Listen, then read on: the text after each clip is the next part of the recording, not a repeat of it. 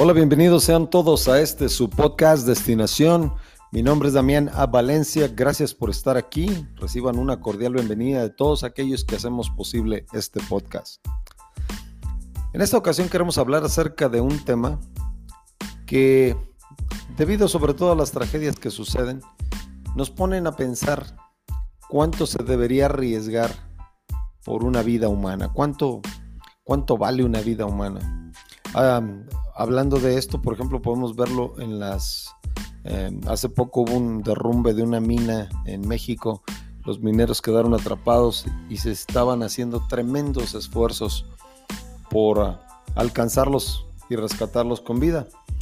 También recuerdo esta película que se llama, creo que se llama 13 vidas y es de cerca de, recordarán el caso de aquellos niños tailandeses que se metieron a, explorar una cueva, era un equipo de soccer que junto con su entrenador se metieron a esta cueva, pero esa cueva se inundaba y no se dieron cuenta de que porque estaba lloviendo en otro lado, la corriente se empezó a acrecentar en la medida que ellos se iban metiendo y cuando terminaron dentro de la caverna, pues ya no podían salir, la cueva estaba inundada y se trajeron equipos de todas partes del mundo y se hicieron algunas cosas que incluso se consideraron poco éticas para sacarlos a los, a los muchachos con vida. El valor de una vida es difícil de, cuantificar por varias razones. Em, y hablando de películas, hace poco estaba viendo una película muy interesante. La película se llama worth en inglés.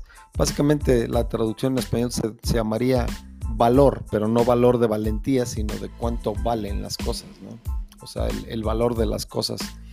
Y se trata, eh, el caso es basado en, obviamente en, la, en un caso real, fue que después de la tragedia de cuando las torres gemelas colapsaron en Nueva York en el 2001, pues se creó un fondo, un fondo de dinero muy muy grande porque mucha gente mandaba dinero aparte el gobierno puso dinero para para compensar a, las, a los sobrevivientes de las víctimas y la película retrata el drama tremendo de las personas, las situaciones. Murieron más de 3.000 personas, así que los dramas no se hacían esperar y eran muy grandes, muy variados y muy extensos.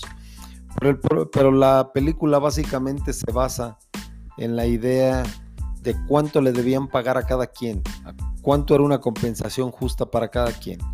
El responsable de tal faena era el abogado Kenneth Feinberg, un abogado muy reconocido y muy respetado en los círculos de Washington, D.C.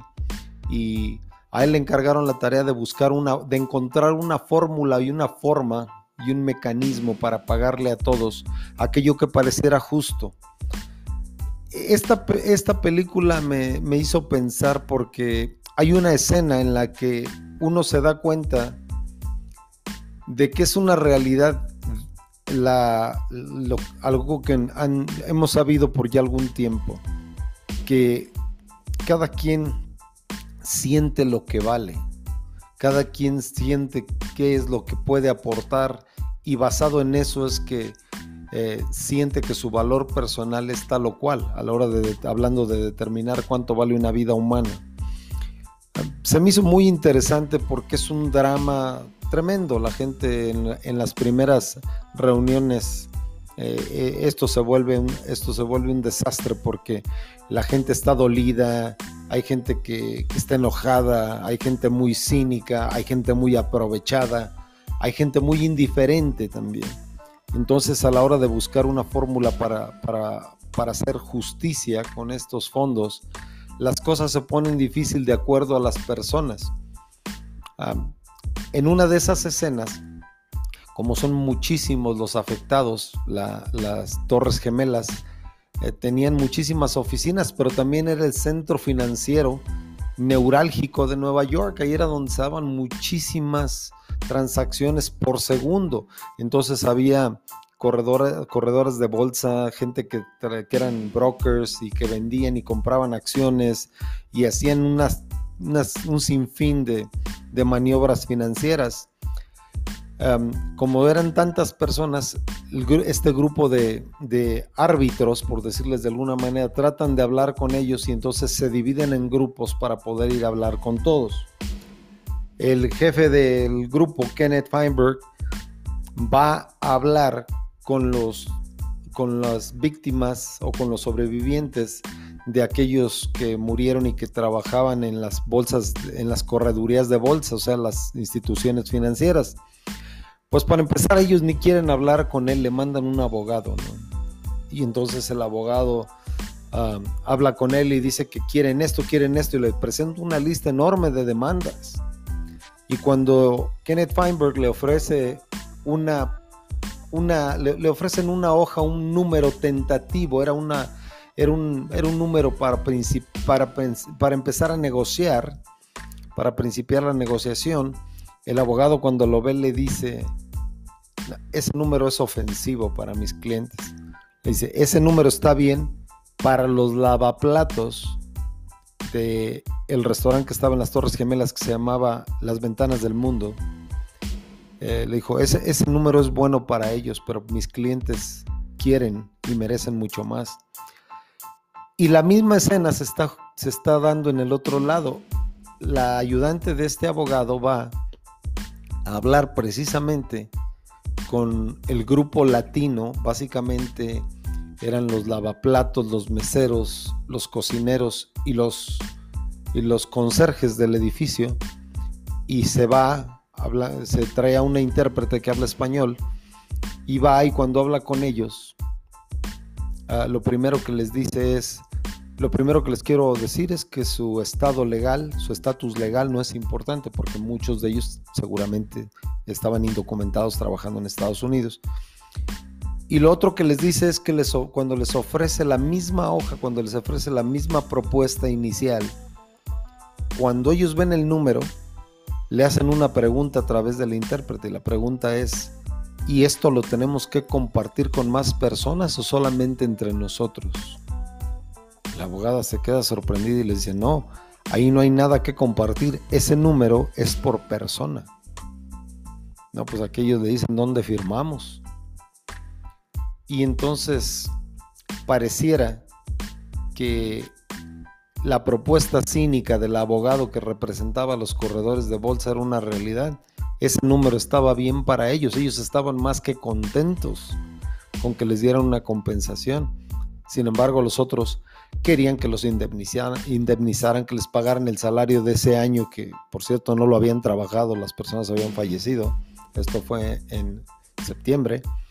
ellos querían que les dieran los bonos de fin de año, que les pagaran sus seguros de vida, que les, o sea, querían las perlas de la Virgen, ¿no? Y sin embargo, los latinos con lo que les ofrecieron estaban más que contentos. Y eso que era una oferta inicial.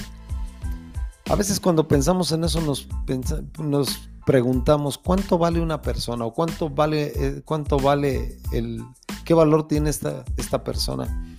Yo creo que depende de su propia, de su, de su propia cotización, ¿no? Cada uno sabe lo que vale o por lo menos tiene una idea, ¿no? Yo creo que podría, podría ser un ejercicio muy interesante si nos tocara a nosotros que determináramos el valor de nosotros mismos, ¿no? Más que nos lo pusiera alguien, eso se nos, nos parecería ofensivo sin duda, pero ¿qué tal si nosotros mismos lo pusiéramos? Hace años, y recuerdo que hace muchos años, estaba yo siendo un niño leyendo una, una de esas revistas de selecciones del Writer Digest y, y escuché una historia que me dejó impactado. Y era la historia de un portaaviones americano que estaba, que estaba navegando en el mar de China, iba hacia Corea a llevarles en aquel tiempo los nuevecitos eh, helicópteros Apache que el ejército de Estados Unidos estaba entrenando y que lo llevaban para servir en algunas de las bases que tienen en Corea del Sur. Entonces, en ese momento reciben una llamada en el portaaviones donde llevaban cinco de esos helicópteros Apaches que valían en aquel tiempo, si mal no recuerdo, dos millones de dólares cada uno. Y entonces eh, la llamada era que un desertor, un oficial del, ejército norcoreano había desertado en una avioneta y pedía permiso para aterrizar en el portaaviones. Lo único malo es que su esposa y sus dos niños venían con él. Entonces el, almirante, el almirante de la, de la flota de este portaaviones, llama a sus superiores y les pide autorización. Entonces ellos le dicen que no, no hay espacio en el portaaviones porque están los helicópteros. Y le dicen que básicamente haga un acuatizaje, ¿no? que aterricen en el agua y que procedan al rescate de los buzos, los, los soldados americanos. Y él les explica que el problema es que los niños van a bordo y probablemente no sobrevivan el acuatizaje. Y entonces el, el almirante de la flota del Pacífico Sur le dice, bueno, es tu decisión, haz lo que tú creas que vale, que es mejor. Este hombre cuelga el teléfono y da una orden increíble. Les dice, tiren los helicópteros al mar. Y así como lo dijo, órdenes son órdenes, tiraron los helicópteros al mar para que la para que la avioneta pudiera aterrizar en el portaaviones y los niños sobrevivieran. Me puso a pensar tanto en el valor de una, en el valor de la vida, que me puse a pensar de veras, qué, cuáles son las expectativas que yo creo todas las personas tienen acerca de la vida de, esas, de, esa, de, esa familia, ¿no? ¿Qué va a tener que hacer esa familia para justificar el sacrificio financiero tan grande que se hizo por ellos? fue una historia que me conmovió.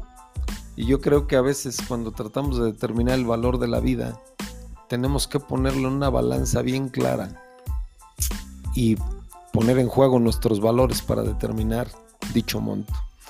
Gracias por estar en este su podcast Destinación. Mi nombre es Damián A. Valencia. Gracias por estar aquí, gracias por compartir y escuchar este podcast, también por hacernos sus comentarios y sugerencias. Acuérdese, todos tenemos una destinación en la vida, pero solo unos pocos tomamos los pasos para llegar a ella.